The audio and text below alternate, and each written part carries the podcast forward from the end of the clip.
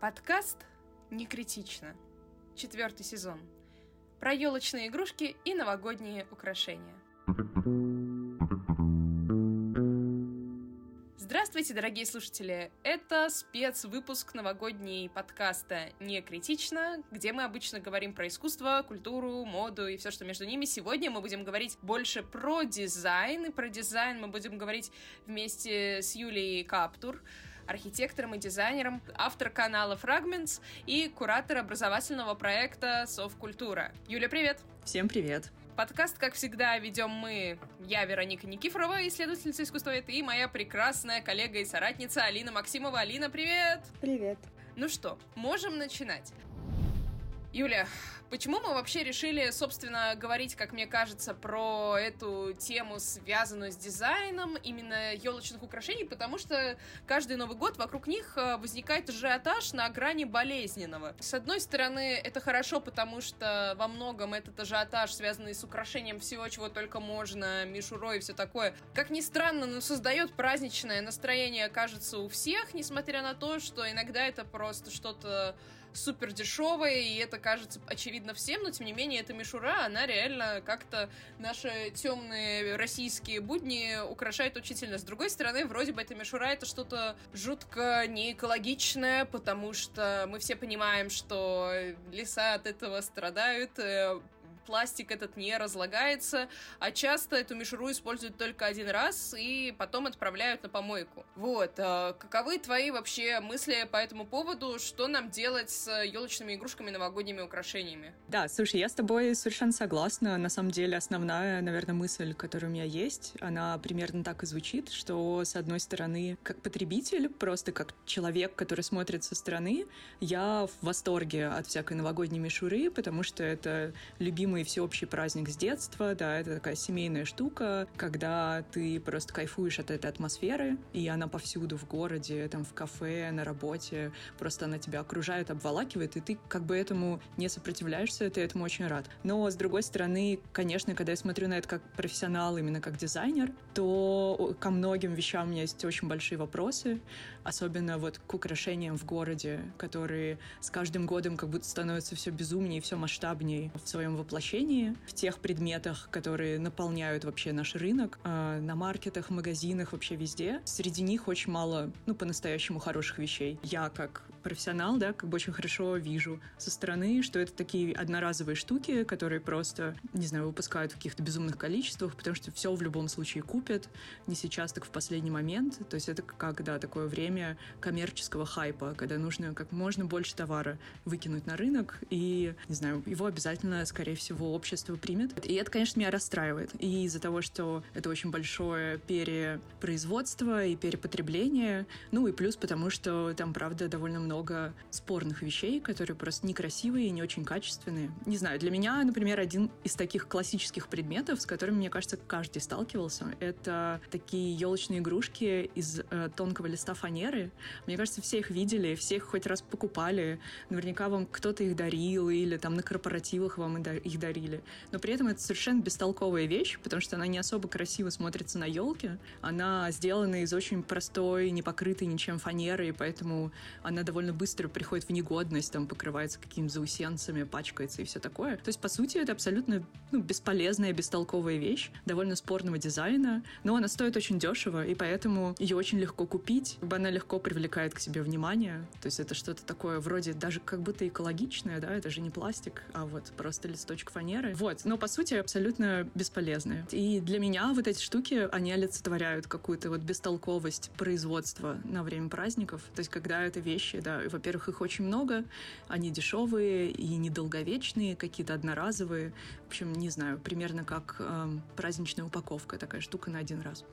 Да, кстати, мне кажется, что так оно примерно и работает. Э, Алина, а что мы думаем по поводу маркетов? Кажется, у нас с тобой раньше была традиция почти что каждый год хотя бы как-то заглянуть на огонек на какой-нибудь новогодний маркет и там что-нибудь посмотреть, пощупать. Помнишь такие времена?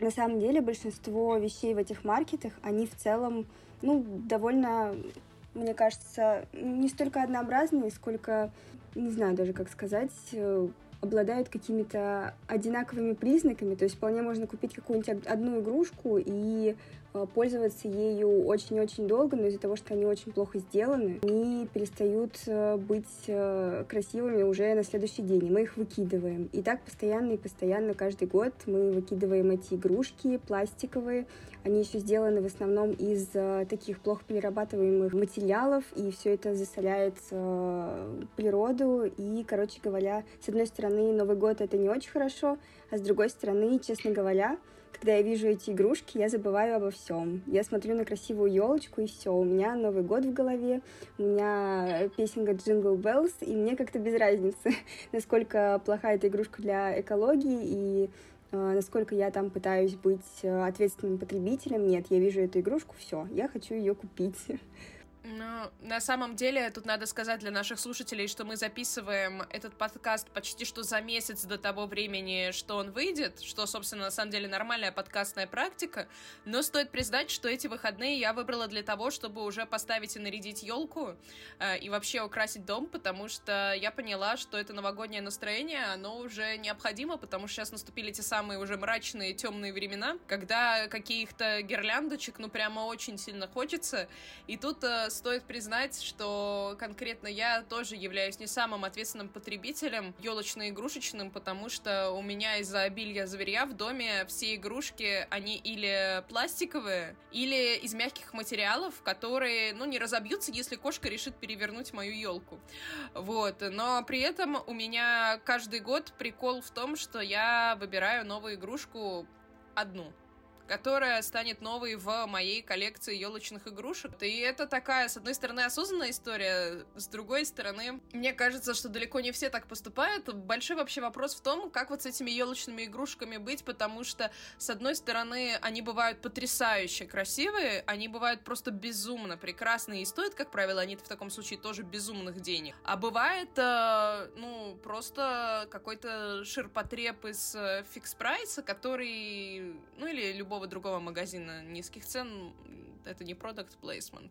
Вот. Э, и, соответственно, но при этом издалека они смотрятся тоже неплохо, но вблизи уже чувствуется, что это не то. И вот эти эм, игрушки с ЧПУ я сразу поняла, что ты имеешь в виду, потому что мне почти что каждый год кто-нибудь дарит эти игрушки, сделанные на лазерной ЧПУшке, и они на самом деле довольно-таки... Ну, сейчас все люди, которые мне их дарили и будут слушать этот подкаст, они скажут, Вероника, мы больше с тобой не дружим, но, э, скажем честно, у нас у всех есть э, коробка с бесполезными новогодними подарками. И у меня, как правило, эта коробка просто составляет низ моей коробки с украши... украшениями елочными, и там лежит то... Мало места занимают, да. Ну, кстати, их удобно хранить. Это единственное, что можно в защиту сказать. А так-то, конечно, они мало места занимают, и это хорошо, потому что так они, конечно, это довольно странное изобретение, но при этом оно, как понимаю, стоит недорого, из-за этого все как-то стремятся вот этим заняться. Еще тут мне, пока ты рассказывала, Юля, возникла такая идея, что вообще у Нового года в России несмотря на то, что это очень мещанский праздник, но в советском прошлом у нас даже как-то раз про это был выпуск. Но если кратко его пересказывать, можно сказать, что это была такая сделка с совестью, которая состояла в том, что люди до Советского Союза привыкли праздновать Рождество, и когда Рождество отменили, многие почти что подпольно продолжали его праздновать, потому что была выработанная поколениями привычка наряжать елку, собираться за столом. И поэтому был введен в оборот Новый год как не религиозный праздник, а праздник советских людей, но при этом по своей сути он был ужасно капиталистическим изначально что довольно-таки противоречило советской программе и коммунистическому раю, то есть потому что изначально все вот эти советское шампанское, которое предполагалось на Новый год, мандарины, которые тогда были, на самом деле их надо было еще достать. Все это отсылало к такому кусочку такой сытой буржуйской жизни, который был возможен только раз в году. При этом, как бы, ну, все понимали, что необходимо сделать эту уступку, потому что люди хотят хотя бы иногда вот чувствовать себя очень классно. И, собственно, пропаганда советского Нового года была в том, что раньше нормально праздновали Новый год с шампанским только вот эти какие-то там высшие чины, а все остальные, так скажем, страдали от гнета. А вот теперь каждому доступно то же самое, что раньше было доступно лишь единицам. И мне кажется, что вот это безумие, которое нас каждый раз накрывает, это просто подколенческий паттерн, который связан с тем, что мы хотим отдаться этому безумию из-за того, что вот просто нас тянет вперед э, в некотором смысле остатки вот этой советской машины надо признать, что все эти игрушки были уже в Советском Союзе, и в том числе даже была в Советском Союзе, особенно в позднем, уже это дешевая мишура. Мы даже иногда в советских фильмах ее видим. Да, это, это интересная мысль. Я согласна, что, может быть, это, да, какие-то отголоски. Ну, и мне кажется, здесь очень много маркетинга, потому что, собственно, он нас и провоцирует на эти покупки. У меня, на самом деле, каждый Новый год такое ощущение, что, ну, по крайней мере, ну, в России, то, как он празднуется, ты как будто бы в такое состояние, входишь в состояние какой-то всеобщей, как будто свадьбы. То есть тоже как некое время, когда люди воспринимают его как, ну, когда, если не сейчас? Ну вот никаких денег не пожалею, там ни на что, ни на стол, ни на наряд, ни на подарки. Да, ну вот а в плане эстетики вообще как э, можно повернуть эту штуку так, чтобы это стало эстетически приемлемо. То есть э, здесь надо... Мы в первую очередь должны понимать, что рынок диктует свои законы, и все хотят дешевые игрушки, поэтому это в принципе недостижимо. Или какие у тебя соображения по этому поводу? Да, мне кажется, что тут проблемы, наверное, которые касаются не только ну, Нового года, а в целом вообще то, как сейчас складывается наше потребление. То есть э, заводы могут производить в таких масштабах, что это, к сожалению, уже не остановить. Как-то локально это можно приостановить, там, вводя какие-то эко-тренды, бренды типа всяких губок, которые можно использовать много раз и все такое. Но это пока настолько мало влияет вообще на что-либо, что, к сожалению, тут вряд ли это можно как-то исправить. Не знаю, мне кажется, что, возможно, на каком-то таком общем городском уровне на это можно было бы повлиять. Ну, то есть мы, очевидно, видим, что то, как украшаются наши площади и вообще все торговые центры и какие-нибудь крупные улицы, ну, там часто чувствуется какой-то слишком уж перебор. Ну, то есть людям не нужно столько украшений в таком количестве, столько елок. Не знаю, вот у нас на районе, например, огромных елок штук пять, и ты уже даже не понимаешь, какая из них более не знаю, более красивая, более важная. Елочная.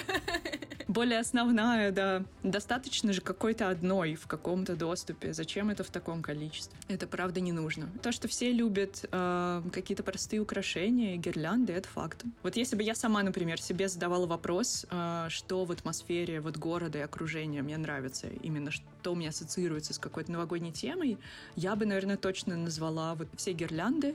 Это очень красиво, это всегда как-то радует глаз, особенно когда, не знаю, на фоне у тебя снегопад, и ты идешь вечером. Это, ну, как такая основная ассоциация с Новым годом. Но все вот эти крупные инсталляции, не знаю, они скорее меня пугают своим масштабом, и они даже не ассоциируются с праздником, с чем-то уютным. Это, это не те вещи, которые хочется вспомнить или которые ты ждешь, но они при этом есть явно стоят каких-то нереальных денег. Кто-то это все устанавливает, придумывает, каждый год это разное. Вот, вот такие вещи хочется как-то поменять. Но во всяком случае, они как минимум могут быть красивыми, может быть, не такими масштабными, может быть, там, это могут быть какие-то коллаборации с современными художниками. Ну, в общем, как будто это можно сделать более аккуратно и красиво. А есть ли что-то, что связывает тебя и то, что ты делаешь с Новым годом? Спасибо за вопрос. А, на самом деле, да. Я занимаюсь разными проектами, и один из моих проектов — это керамика. Я занимаюсь ей уже около семи лет, и для меня вообще путь в керамике начался тоже с Нового года, потому что я очень любила всегда маркеты новогодние и какую-то эту атмосферу, а, когда собираются разные ребята и показывают, что они делают, молодые дизайнеры, там, мейкеры, вот это вот все.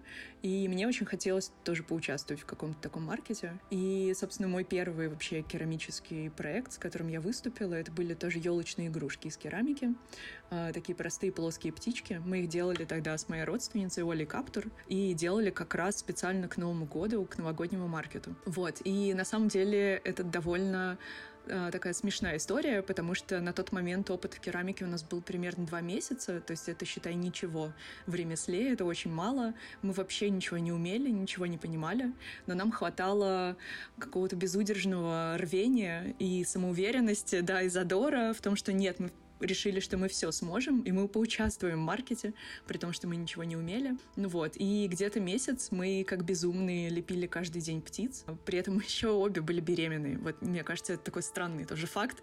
Две безумные беременные женщины лепят елочные игрушки целый месяц к новогоднему маркету. Но получилось классно, мы поучаствовали в нескольких, и это был, да, как наш такой первый, первое какое-то выступление. Несмотря на то, что мы очень плохо понимали вообще в керамике, но мы очень много сил потратили на то, чтобы это как-то красиво упаковать. То есть мы хотели, чтобы это было ну, как-то стильно. А, я, например, придумала специально такой стенд в виде елки, который был похож на такую треугольную инсталляцию, ну, то есть такая минималистичная елка, которая была завешена вот нашими как раз игрушками. Мы придумывали упаковку, но при этом у нас вообще не было денег на то, чтобы это как-то на заказ производить, поэтому мы все делали сами.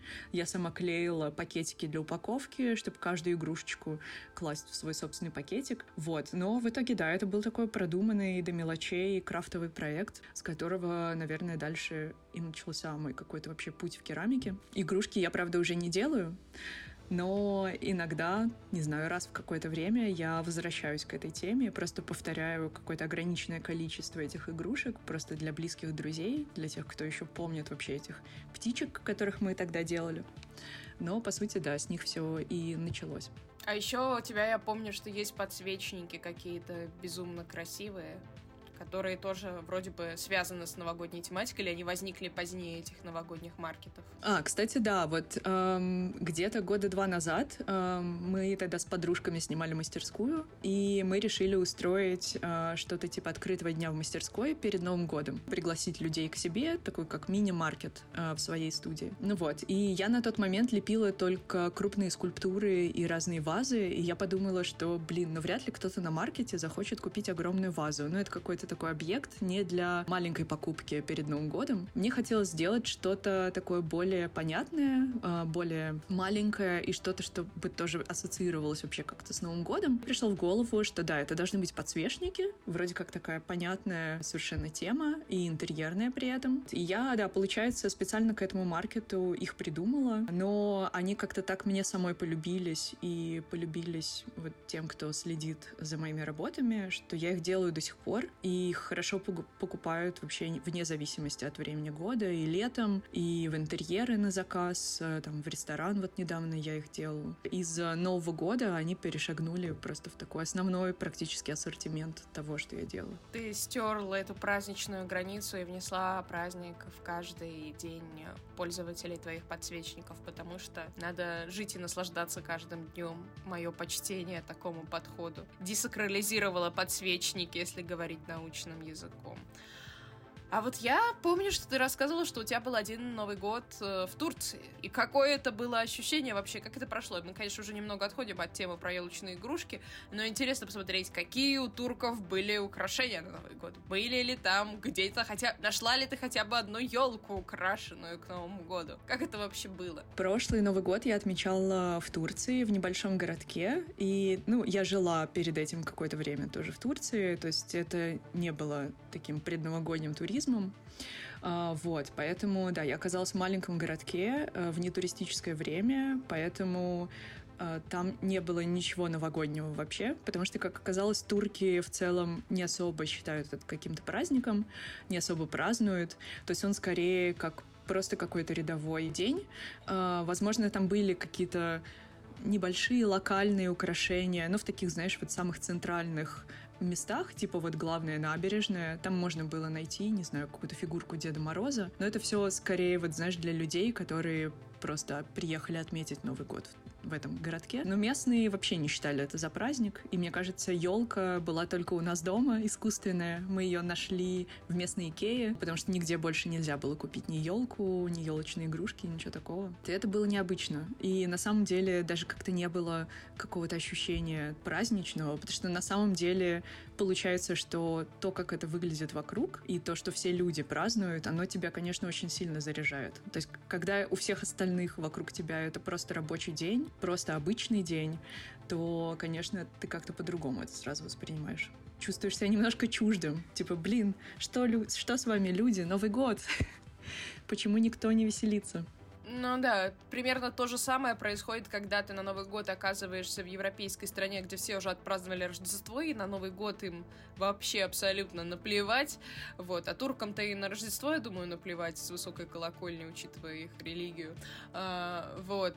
И, собственно, да, это тоже такое ощущение, что ты какой-то вот это новогоднее безумие, и на самом деле то, что ты идешь, э, там, выберите любой продукт, который вы забыли купить для новогоднего салата, и вы идете 31-го в магазин, и там все стоят с какой-то фигней, все что-то покупают. Ой, мы забыли то, ой, мы забыли это.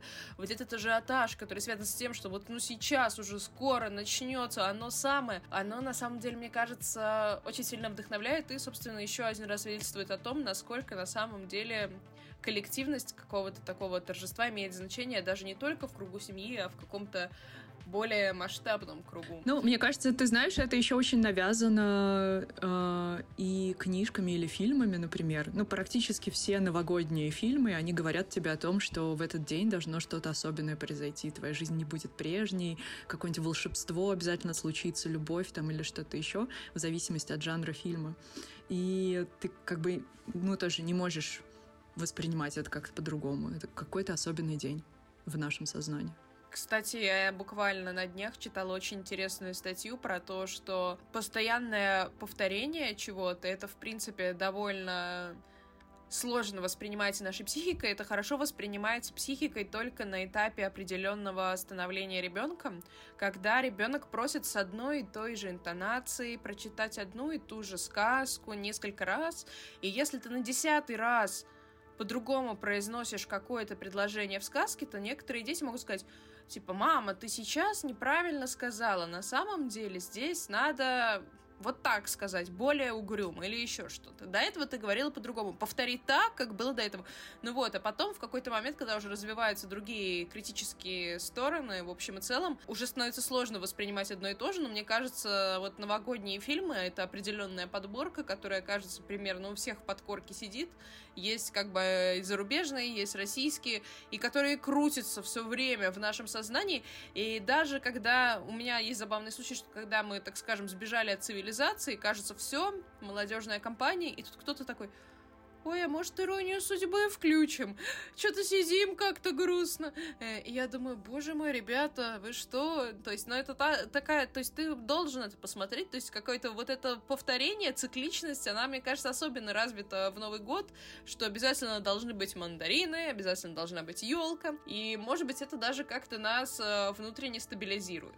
Да, я хотела, хотела сказать, что я тоже всегда над этим раньше немножечко, ну так иронично подшучивала, но когда я оказалась Новый год в Турции и ничего этого не было, то я поняла, как же все-таки я это люблю. Потому что очень сложно было найти там те самые мандарины, тем более приготовить оливье или найти там черный хлебушек, икру или что-то такое. Это вообще ничего не было. И ты такой, блин, нет, я все-таки обожаю эти традиции, они мне нужны. Без них вообще никуда. Назови три самых любимых новогодних твоих украшения. Расскажи, что тебе нравится больше всего? Из домашнего или из уличного? Ну, кроме гирлянд, которые уже прозвучали.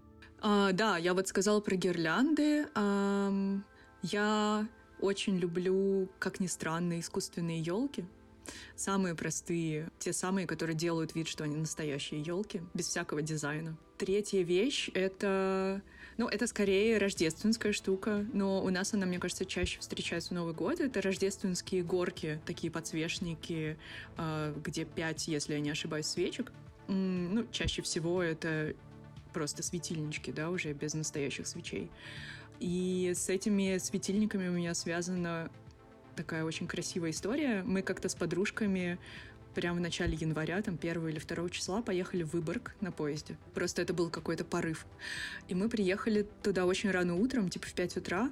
Там ничего не работало в этот момент. И это было еще давно, лет 10 назад. Интернета у нас как такового постоянного не было. В общем, мы брели по городу, не понимали, куда нам нужно идти, где нам найти там гостиницу, хостел или что-то еще. Было очень темно, там не было особо никаких украшений. Но я запомнила одну деталь, то, что в очень многих окнах в домах стояли вот эти рождественские горки. Ну, видимо, потому что Выборг — это, не знаю, город изначально финский, да, плюс он близок к Финляндии, очень большое влияние. Видимо, это как-то оттуда пошло. Вот, и в очень многих домах стояли эти горки с электрическими лампочками, и они горели. Это было так как-то тепло и красиво. В общем, они нас очень согревали в этот э, утренний непонятный путь. Вот, и мне после этой поездки тоже захотелось себе такую же купить. Теперь это тоже один из моих любимых атрибутов.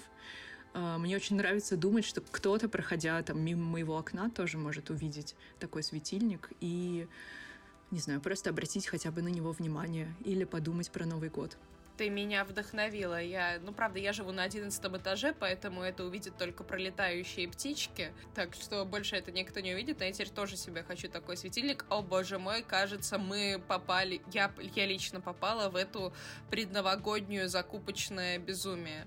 Ну, это, конечно, кошмар, с одной стороны. С другой стороны, мы все-таки живем в обществе потребления, и неудивительно, что даже, даже если мы пытаемся чему-то сопротивляться, у нас не всегда получается, потому что, ну, это примерно как с упаковкой, которая одноразовая, когда ты оборачиваешь подарочки, ну, все равно хочется уже красиво все упаковать, и каждый раз э, мы придумываем все новые и новые изыски для того, чтобы это сделать, и в этом в некотором смысле это часть праздника, которая, тем не менее, сравнительно не экологично. Ну, разве что некоторые виды этой бумаги можно на растопку пустить. Это единственное, что мне пришло в голову. Может быть, есть еще какие-то моменты, которые ты хочешь проговорить? Например, как с материнством меняется отношение к Новому году, потому что я сейчас нахожусь еще в предварительной стадии, когда мы такие эти два соулмейта с моим супругом, и для нас Новый год это у вау! Ну, про Деда Мороза только если какой-то очень веселый человек на тусовке надевается в Деда Мороза, но не для того, чтобы там порадовать детеночка или еще что-то, а просто потому, что это так весело и все такое. А как меняется Новый год, когда появляются такие младшие подопечные, можно сказать, наши чудесные создания? Ну, мне кажется, что я точно стала воспринимать этот праздник более семейным, потому что раньше, да, как бы я его обязательно всегда встречала в кругу семьи, вот именно 12 12 часов, но потом обязательно куда-то уезжал тусить.